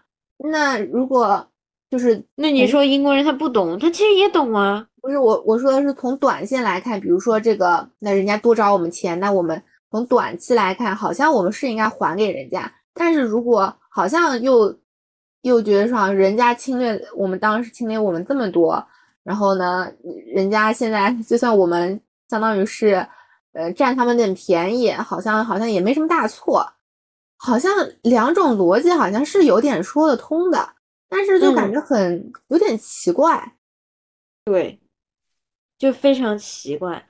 包括之前就是那段时间不是火的一个什么从大英博物馆逃出的文物啊，嗯嗯，对，那个东西是那个东西，我觉得是目去年一年，我觉得是它的三观或者说它的影响力是最正面的一个。对对，它其实就真的是让我们看到了，就是首先文物确实没回家这件事情，不管你再怎么掩盖，它叫大英博物馆或者大不列颠博物馆或者什么英格兰博物馆，不管你怎么叫，但是你这个国家的博物馆里面存放着他国的东西，这一件事情就其实证明了你的过往是不那么清白的。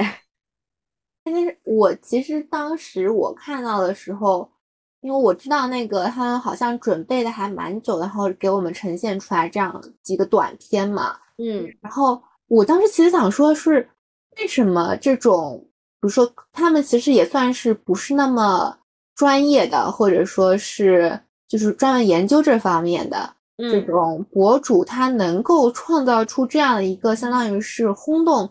轰动全国，甚至是影响到英国那那边的那个一个短剧。所以其实就是我觉得这种就是这就是目前来说，就是九五到零零，就是我们这个年龄段的人，就是我们是好像没有经历过很多，但是我觉得那一段时间的教育是最正面的，也是最正常的一段。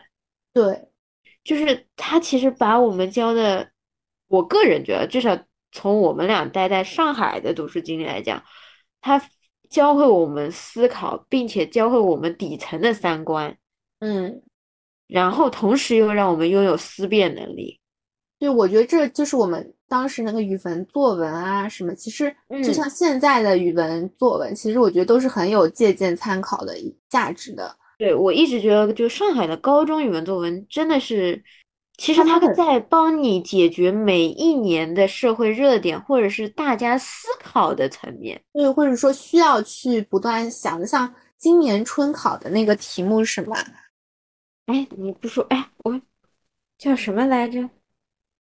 前几天还老火来着。对，前几天我们还聊了一嘴来着。嗯，春考作文。就那我说那作文可字可少了，叫对已有知识的综合式创新嘛。嗯嗯，其实也在讲，就是我们现在天天都在创新，创新的东西，比如说非常不好的恒大，它创新了破产了，就是你这种创新是为了获纯纯为了获利而创新的，还是你真的在结合了自己已有知识的层面上？觉得你做出的创新是对社会、对个人都是有意义的事情。嗯，哎，我当时其实看到这个题目的时候，就说什么对已有知识的综合式创新吗？我其实第一想法是我们的毕业论文。你的吗？就是啊啊啊啊！我知道什么意思了啊！大家的毕业论文嘛，因为你你作为一个大学生，对吧？你能够获取到的知识或者你的写作能力这种。除非是那种顶尖的大佬，就是肯定是占少数。那大多数人，他们的写出这样一篇毕业论文，其实大多数都是看文献，对吧？看文看很多前人对于这件事情的看法的文献，然后你要说你能创新出点什么吗？其实很难。嗯，那你有什么很很新、很很独特立独行的思考吗？那一定是你文献看的不够。嗯，对，对吧？不是因为你很有想法，是因为你没有看文献，你就在那瞎想的。嗯，这就老实说嘛，你不能没有查重。对啊，你没有查重，那你就是在瞎编，对吧？对，你不结合实际，没有脚踏实地。那那你说我们这样写出来一篇文章，可能真的学术意义是不太大的，对吧？就是我们不可能去发到什么 C 刊上，对吧？或者说。那知晚给我们单独起一篇文章都是够呛的那种，嗯。但是你说它是创新吗？它确实就是对已有知识的知识的综合呀。对，我们能够想到了各种的知识，然后尽我们的能力去把它呈现出来的一份东西。你说它是不是创新？我觉得其实看怎么定义吧。创新这个东西，我们每天就是，啊，还有一点就是觉得。我们所有的，就比如说创新好词啊，我们一直在强调为这个社会、为这个国家一定要做出点什么。但是，它对我个人来说，就是我截止到大学毕业二十几年来说最大的创新。嗯，就是你自己也会觉得真的改得很头疼啊。那头疼的时候，就真的说明你在花心思在上面，你确实在对你。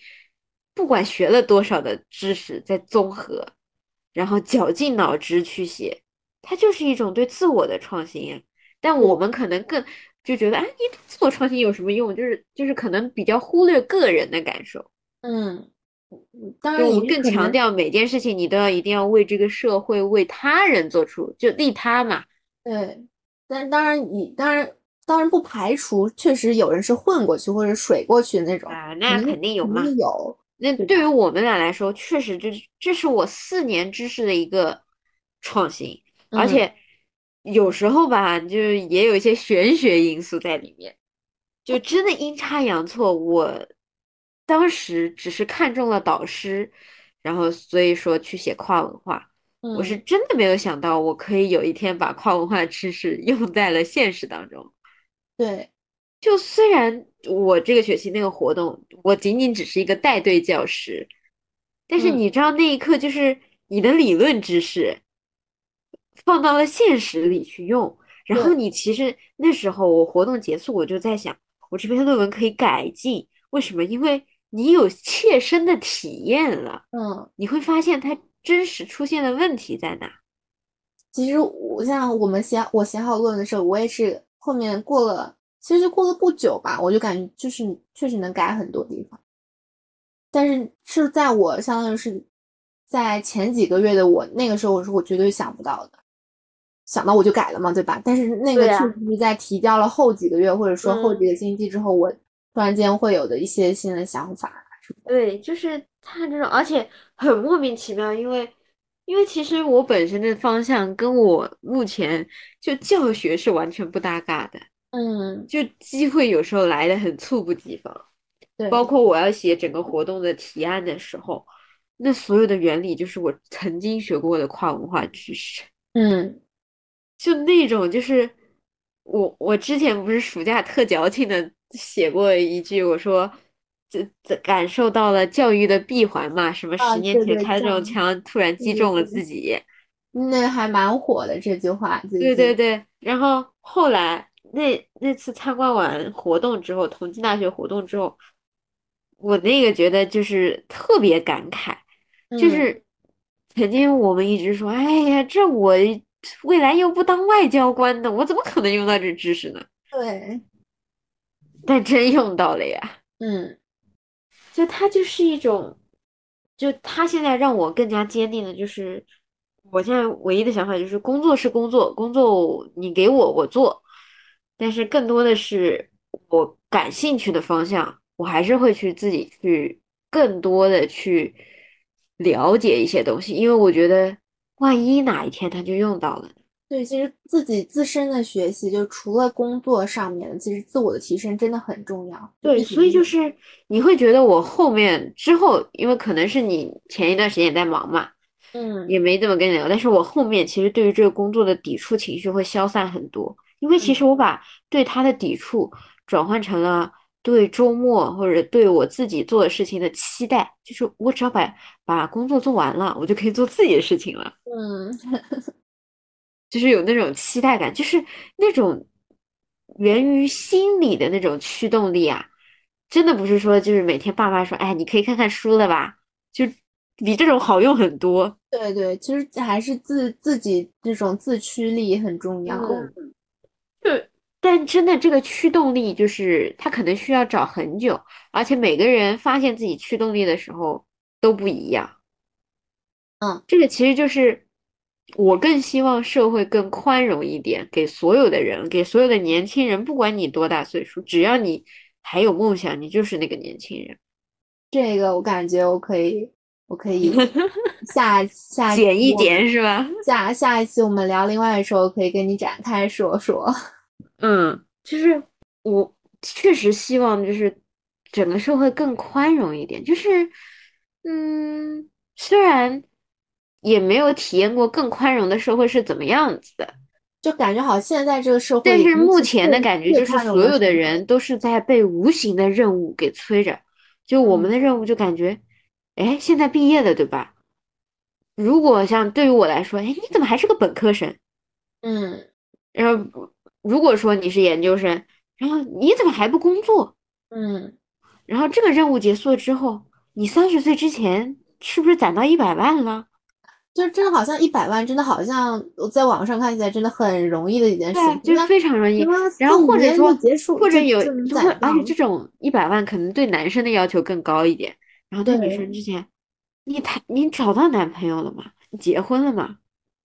哎，我看到现在不是有那种什么街采、街头采访啊什么的，然后有有的会问女生，有的会问男生嘛，就是说你你觉得什么三十岁之前应该有多少存款？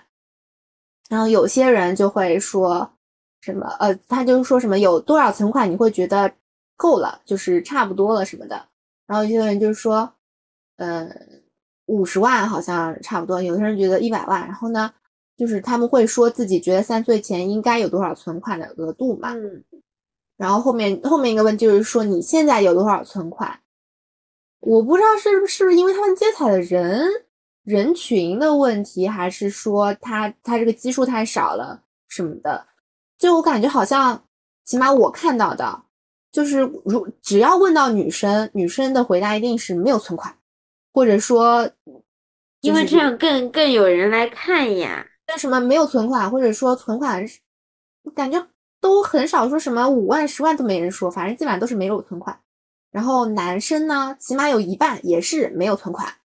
然后呢，另外可能有一半说自己现在有个二三十啊，或者说我虽然没有存款，但是刚买了房啊什么的。嗯，我我就感觉，呃，怎么回事？怎么现在大家真的不存钱吗？感觉好像现在。应该是好像又有一点转过来了，因为说什么现在年轻人不太用信用卡了嘛，就好像对于这种提前消费，好像又有一点观念上的转变。嗯，反正我觉得这样做，我觉得更多的是流量吧。我觉得有点像会，嗯，要么就是有点会挑起男女性的这种关于这种钱方面的争端呐，或者，嗯，我觉得会有的。对啊，他其实在制造吧，就是所以说嘛，自媒体有好有坏。我们看到更多信息，但是它的从业者确实没有官方媒体那么的正向。对他，他可能挖是挖掘出了一些东西，他们更多的是流量至上嘛，对，就就娱乐至死嘛。就当你从业者本身自己对认知都不够深刻的时候，你觉得他做出来的东西 OK 吗？嗯。就像之前为什么为什么真的《繁花》能爆？你说，其实我觉得它一点都不具备爆剧的特征。嗯，首先导演是个电影导演，嗯，他就相当于是跨界对跨界电视剧。然后第二是沪语的电视剧，本身上海已经是风口浪尖上了，说个上海话都像犯了死罪一样的。嗯，就你说纯沪语，但是。他其实更多的是，他那个里面，我觉得每个人都能看得下去，是他没有把观众当傻子来对待。嗯，就我爸说，他相当于看他那个时刷短视频也能刷完全集的呀，这种就一个个片段。呃，我不是我的意思是我我爸说那个时期正好是他在差不多他开始工作那段时间的。对对对对对对对对对，是的，差不多。就其实。嗯，对于亲历者来说，虽然可能确实他们有些地方是蛮看上去上海是挺繁华的，但是其实确实是给我们下一代的人展现了我爸当时的上海，他能够，比如说他能够看到的一些东西，无论是高的或者低的，嗯，然后然后他，比如说我们在看的时候，他会跟我讲他那时候在干什么，或者说对啊，然后当时我还跟我爸说，你怎么不买认购证的啦？这不就发财了吗？但是当时谁知道呢？对吧？当时不是谁知道啊？当时我不知道你你爸妈可能在什么年龄，就是我问了一下，我妈在初三。对啊，就我所以我说我爸在那个好像是刚刚刚刚开始工作。对啊，我我爸在，我妈在初三，我爸在高三，还是大一。对对对，就是你这个，他确实不是那个年代的事情，但是他们也确实说了。就我爸一开始毕业之后，那时候不是还是包分配的嘛？嗯，对。然后他们就是说的嘛，我们谈成一个业务是去黄河路吃饭的，就是他们的领导带着他们下底下一群小喽啰去吃饭。嗯，就就是长这个样子。我觉得他就是不把观众当傻子，包括它里面各种。其实我在网上有看到过说，这个这部剧不叫《繁花》，叫《宝总和他三个女人的爱情故事》。但是这其实就反映了。我们很大一部分的电视剧就重点在爱情上面，嗯，而且都是那种傻白甜，就是嗯嘻嘻哈哈，男主就突然霸总了，然后一下子就有钱了，或者是校园恋爱，反正就走到最后都是事业爱情双丰收的。嗯，就是我感觉现在也不能说现，就是就是他其实那种我们之前看那些电视剧呢，是因为社会环境不好，他是给我们造梦的，嗯，就是让你看的爽。对，但是看的爽了之后，就是这个电视剧啊，我看过，然后你会去再看吗？No，不会。但是《繁花》它会让你养有那种我还想再看一遍，而且就是各种悲剧、各种不好的事情，它都揭露出来，这才是真的生活。就是每天我们网上看那种网红过的日子，哇，他人家怎么日子过那么顺的啦？嗯，但现实没有的呀，对，做不到的呀。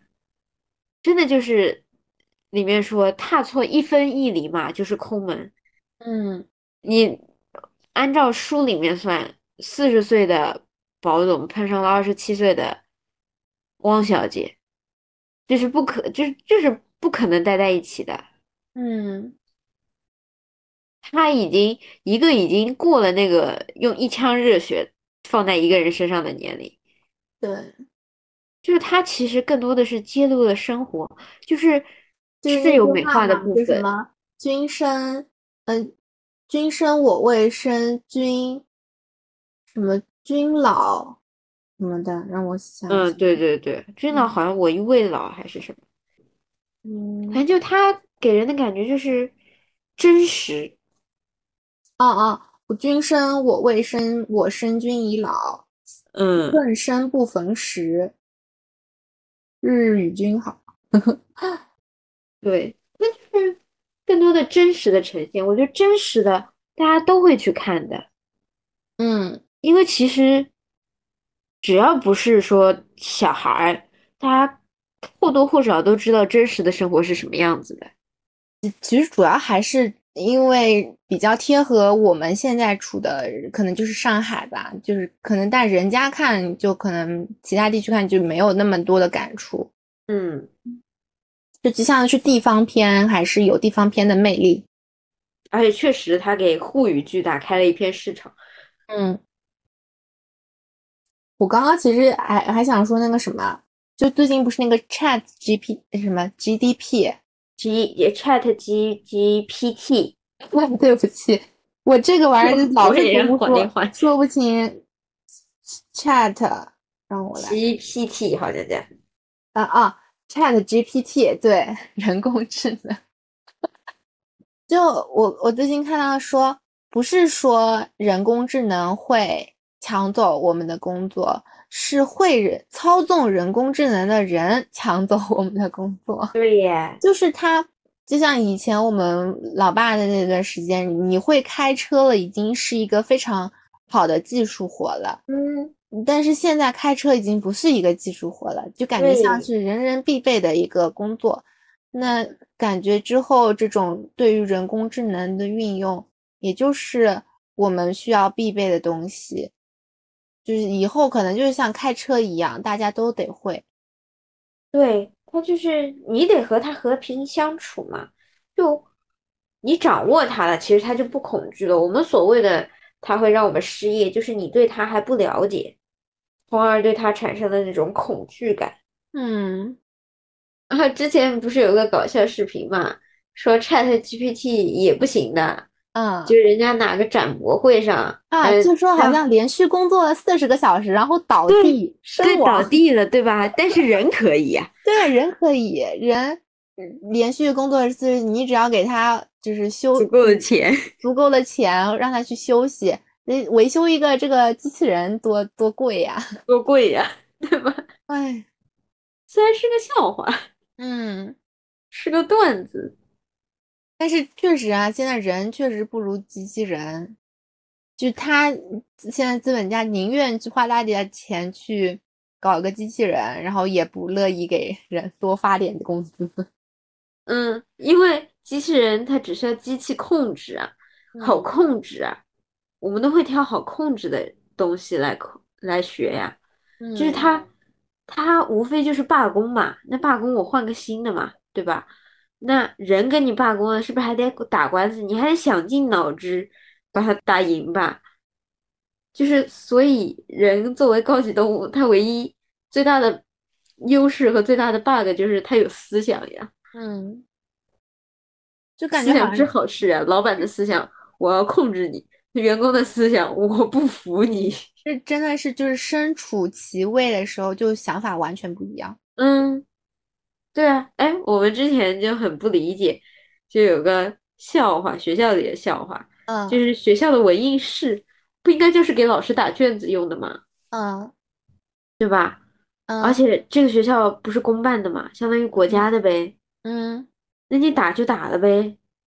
嗯，然后呢，我们某位中层领导，每次我们打卷子的时候都要我们写申请。啊，然后写完申请，那你知道，就是我又刚刚去，我可能对那打印机也不是很熟悉，总会有打错的时候嘛。啊，就是说浪费。没有我当时第一反应又不是你家的，你浪你在这叫啥的，对吧？不是你家的呀，你在这感觉很替学校节省，嗯，就可能位置不同，反正我脑子里从来不会有这个想法。可能你你你升上去了也会有这种想法，对，可能我到那个位置也会有这个想。哦，我你说到节省，我又想到说，我看到。是有一个短有一个短视频，他就是说为什么要节省呢？就是我们现在节省的，比如说我们像普通人每天靠什么开关电源，然后说少少干点什么或者节约水资源什么的，这种节省下来的，人家富豪哐哐哐哐就花掉了。对啊，我们可能。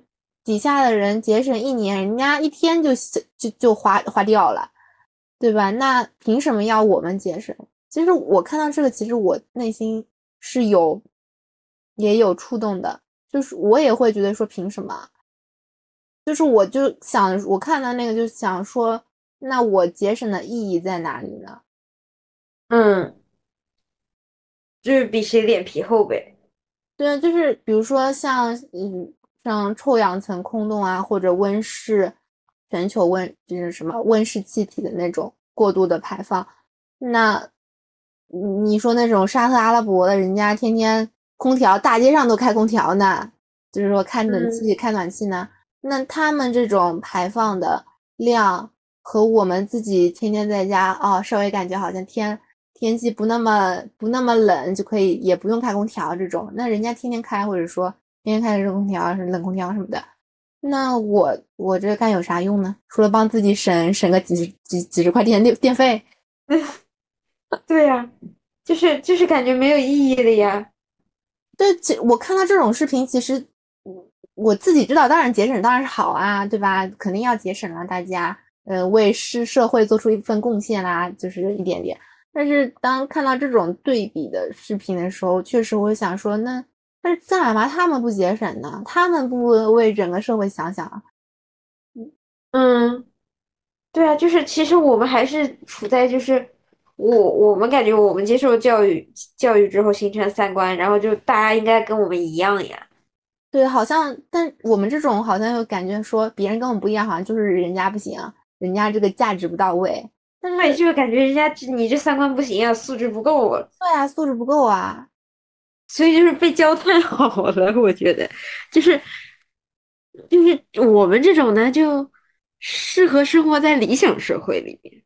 但是我其实个人想想吧，我自己也不是那么特别好的人，对吧？私心还是很有的，对吧？嗯。但是就是就是我也不知道怎么想的，就是看到这种东西的时候，就是会感觉凭什么不公平啊？对。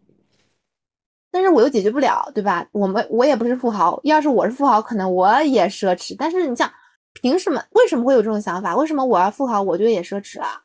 或者说，我要是比如说网上那种说，要是我也长这样，我啥也不穿什么的，网上不是有会有这种评论嘛？就是比如看着看着美女穿的少，然后呢说就录录的很多啊，底下有的评论就说我要有这个身材，那我肯定出门。穿的比他还少，或者说，呃，或者或者说什么就类似的这种评论，或者说我要长这样什么的，我也谈个七八个什么的，嗯，就我就就我感觉好像，哎，为什么？就其实大家不知道是口嗨还是什么，就其实大家内心都是恶，也不是恶，就其实大家都有这种欲望。对，就是是因为有钱了，或者说条件好了，整体的这个使。让人放大了这种东西，还是说我们每个人可能真的到我，比如说我财富自由了，我这个真的年入一亿了，对吧？我也开始空调天天开着，对吧？水我也不关水龙头，就让它放着，我就乐意听个响。嗯，那是是是因为我到时候真的会变成这样呢，还是说这个就是我们对未来的一个提出的疑问？哎，如果这个节目五年之后还有，我们还能再回答一遍这个问题，指不定答案是不一样的。对，因为因为这个我不能说，我好像如果我真的变有钱了，我就不那样了。嗯，就我也不知道自己会怎么变，但是对于目前我们的来说，我们没没看懂他们为什么会变。对，或者说他本身就是这样子的。嗯，或者说对，或者就是他们本身就是这样子底色。对，或者说，因为本身可能像我们这种不变，要么就是因为以前讲讲的好玩一点，就是说以前穷了，所以慢慢变富的，所以不会不会那种样子。那人家可能一直富着，人家管理穷的。对，这让我想到一个什么？我我之前不是一直说，就是老师这个东西，就是所谓当老师这个东西，可能筛选只是你教学能力，但是你你的三观是并不筛选的。嗯。就是我会觉得有点不舒服的一个片段是，我们有个老师要退休了，所以会给他办一个退休庆功仪式。然后呢，就就庆功仪式，你知道要挂那些气球啊啥的、彩带什么的，所以就找就找男老师去帮忙。嗯，然后当时一个老师就去喊男老师帮忙，然后顺带那顺带呢就在那起哄说：“哎，你把那个另外一个女老师也带上呗，今年新进来的那个。”嗯，就老教师的意思是粗粗一拉两拉的啊。然后呢，那个男老师就说：“哎，你们不知道吗？那个谁谁谁已经有男朋友啦。”嗯。然后接下来旁边的老教师啊就来了一句：“男朋友呀，又不是老公了，你可以挖墙脚的呀。虽然就是可能我们知道他是一个开玩笑的话，嗯，但是。”我感觉有些话，他连开玩笑都不适合当玩笑，不应该被开玩笑。对，这种东西怎么能开玩笑呢？就是首先，你对男，你对这个男老师尊重吗？你是觉得他人品是不太好，是会去挖别人墙角的那种人。嗯。然后呢？那你对那个被说的女老师，她莫名其妙在背后中枪了。嗯。相当于也就是说，她是那种一挖就被挖走的那种人吧？嗯。嗯，反正就是听到那一刻。我确实控制不了我的 表情管理。我我我反正就是确实会遇到这种事情，我就说我不会，我我真的有些时候不太懂。对啊，就是你说他开玩笑吧，我觉得什么玩笑都能开，无所谓。有时候你说身材啊这种东西，就是比如说你说你最近胖了呀，我觉得这种可能也可以开一开。就但反正。比开这种什么挖墙脚的要好很多，嗯，他就让我感受到一种就是内心的不适感，嗯，就还有一种之前就会听说说，就是其实是我们活得太完美了，就是这个社会就是一个巨大的草台班子，就就好像说艺术来源于生活，为什么会有那么多感觉上？很离谱的事情，我们觉得离谱，但其实社会上发生的比它还要离谱。多多接触接触社会，对，所以我觉得我现在就天天打破三观，你知道吗？就但是我想说，这凭什么？就是感觉以前而且那几个老师啊，自己自己有家庭的呀，自己就不是二婚了，对吧？你本身自己是一个还算挺幸福的，你为什么要？背后这么说别人呢？哎，看不懂，看不懂。里面还有一些就是，你知道，所谓职称非常高的老师，嗯，你你你看得懂吗？这这很多人都是拿过市里面、区里面各种红旗手啊这样子的。就我，所以你说你表面上看着啊这么厉害的老师，背后是会这么说着别人的。就当时你跟我说的时候，我就其实会有质疑，说他能教得好他的学生吗？对啊，就是我现在就发现了，你知道吗？就是我们所期待的老师是把孩子的人教好，对吧？嗯。但是现在更多的是，你只要把他知识教好就好。但是人真的很重要，你小时候不培养，你长大你让社会去培养，社会培养出来那完蛋了。对啊，但是他们本身就是老一批教师，不管上海或者外地，他们也没有被培养过人啊。被他们的老师也是只培养知识啊，他们都不会培养人，没人培养过他们，他们自然形成不了一定的。三观体系，那他们又怎么去培养下一批的人呢？他们只能培养知识啊，只能希望而且所有的升职条件现在只跟你培养知识相关。嗯，那人家说是不是要去学这些啦？对不啦？我又跟我对我没有好处的了，我又不会的了。嗯，但是我往往会觉得，就包括之前我跟你讲。说改变了一个学生的稍微改变了他的学习态度，那个我才觉得真的是教育，让人觉得就是在你心里开花的那种感觉。对，就是很心动的那种时候，就是你跟我说那种事情的。嗯，这个就是真的是无意间，还有一些就是我上拓展课也会收获同样的，就是有时候可能这个东西落了或者什么呀，或者无意间你可能只是教了他一个非常简单的法语打招呼。他会在早上看到你的时候，他可能本意是来嘚瑟的，嗯，但是你那一刻会觉得很有成就感，嗯，就这种这种感觉，就是就是好的和坏的都非常的直接的对比，在同一个地方发生。那我我其实想最后讲的什么？我想了两个心理学实验，嗯，一个是。一个是服从实验，一个是旁观者实验。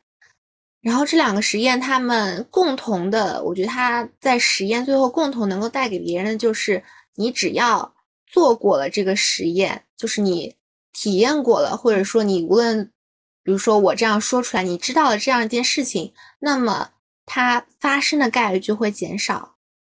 嗯。就是一个是监狱实验嘛，就是呃，哎，不是监狱实验是另外又是另外一个了，就是服从实验，就是说，就是你作为一个被测试者，然后你进去，然后你当时一你一开始是不知道的，是有两拨人，你会被选为老师，然后就是另外一拨人呢会是被选为学生，那其实那那学生呢其实是那个表演者。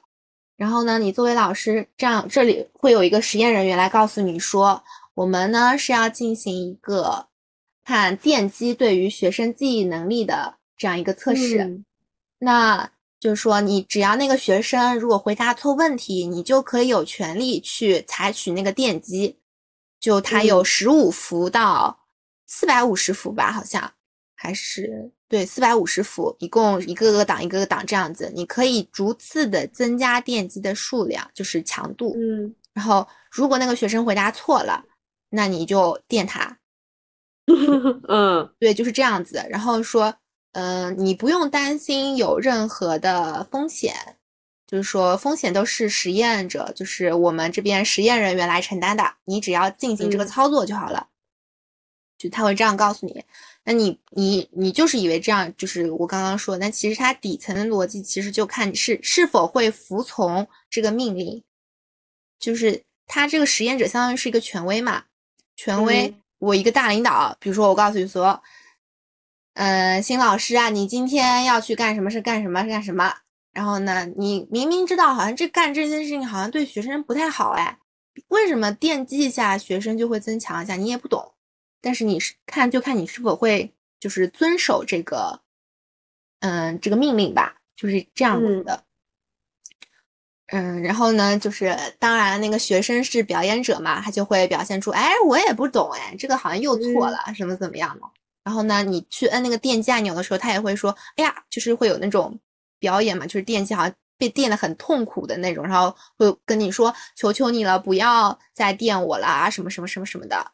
然后这时候你可能就比如说在实验中，你可能会感觉说，感觉受到那种同情的压力。就同情心的压力嘛，说，哎，他好惨，为什么我要做这件事情啊？但是好像我接受了这样一个实验任务，我接受这样的任务，好像不执行吧，好像又有点，嗯，这是别人领导给我的任务，哎，对吧？我干嘛？我得坚持做下去啊！我领导还等着成果呢，嗯，那可能他就会一步一步的在领导的催促下，你电呀，你干，你继续啊，这实验还在进行呢，然后。就你就会继续一个个按下那个强烈电击的按钮，嗯，就是你明明知道那个电击三百伏的电击电人身上，那不是要命的事情啊，嗯，对，但是你还最后实验好像还是有大多数人都是就是进行到了最后，但是他们会表现出不同的生理反应，就会他会感觉很难过，就是。就会他会感觉很紧张，手心冒汗啊，什么，反正整体都会有这种情绪反应出现。但是他们依然完成了这项任务。啊，另外说一下，心理学实验都是你随时可以提出放弃的，就是你有这个权利随时提出要离开。嗯，就是在实验者在一开始也会跟你这么讲，就会跟你一旦觉得不舒服，对，你可以选择停止这个实验，你是可以随时离开的，你不用负任何的。补偿费用啊，什么你都不用管，就是这是有个前提条件的，就是心理学实验。然后就是，但但是就是，即使在这样情况下，因为服从这样一个因素在，大家都会选择去完成这样一个看在日常生活中，嗯，很非人类的一个事情。对，非人类，对这个词就是，我觉得就是，但凡他不是说在一个实验内，我觉得会有人提出我不干。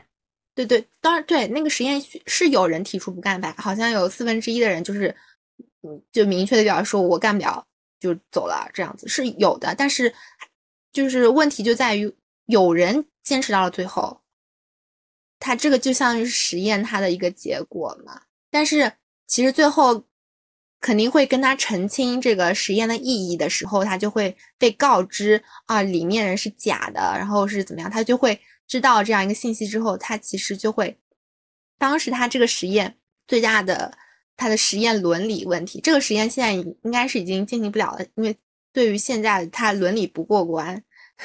嗯，对，但是他人们知道之后，其实我感觉你只要知道了这件事，这个实验你会有被服从的压力，那么你在下次碰到类似的时候，你就会减少这样子的行为发生。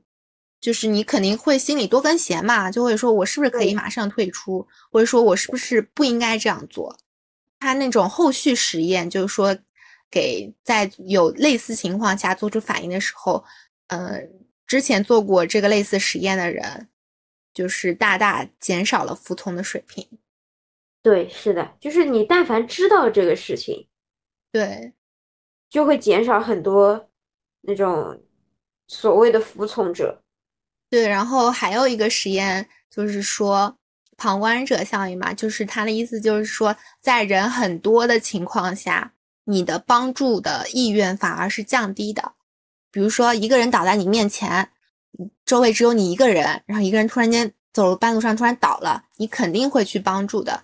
对对对，但是一旦有在围了一圈人了，就是觉得大家都可以伸出援手，对，大家都可能伸出援手。大家可能就会觉得说，是不是因为我搞错了这个情况？是不是他这个情况并不紧急啊？或者说，哎，人家好像都没感觉去救他嘛，我去救他，是不是我搞得自己很尴尬的啊？这种这种心态，然后就会不选择去救助嘛。